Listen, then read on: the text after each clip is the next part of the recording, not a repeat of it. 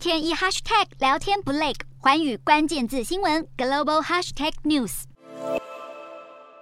七月四号，美国独立日假期结束后，投资人重返市场，而美股五号开盘下挫，道琼早盘大跌超过六百点，两年期和十年期美债殖利率再度出现倒挂，纽约原油价格跌破每桶一百美元关卡，能源股重创，银行股普遍疲弱。不过，在科技股表现优异下，纳斯达克收红超过百分之一点七，道琼跌幅收敛，中场收黑近一百三十点。美股四大指数涨跌互见，道琼指数下跌一百二十九点四四点。收在三万零九百六十七点八二点，纳斯达克上涨一百九十四点三九点，收在一万一千三百二十二点二四点，标普五百上涨六点零六点，收在三千八百三十一点三九点，费半指数上涨十九点一九点，收在两千四百七十七点六四点。欧洲股市方面，英国央行五号发布最新报告，显示全球经济前景大幅恶化，并警告投资人，要对未来冲击做好充分准备，而欧洲央行将在近期公布最新货币政策，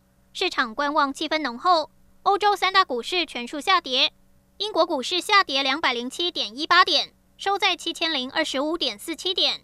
德国股市下跌三百七十二点一八点，收在一万两千四百零一点二零点；法国股市下跌一百五十九点六九点，收在五千七百九十四点九六点。以上就是今天的欧美股动态。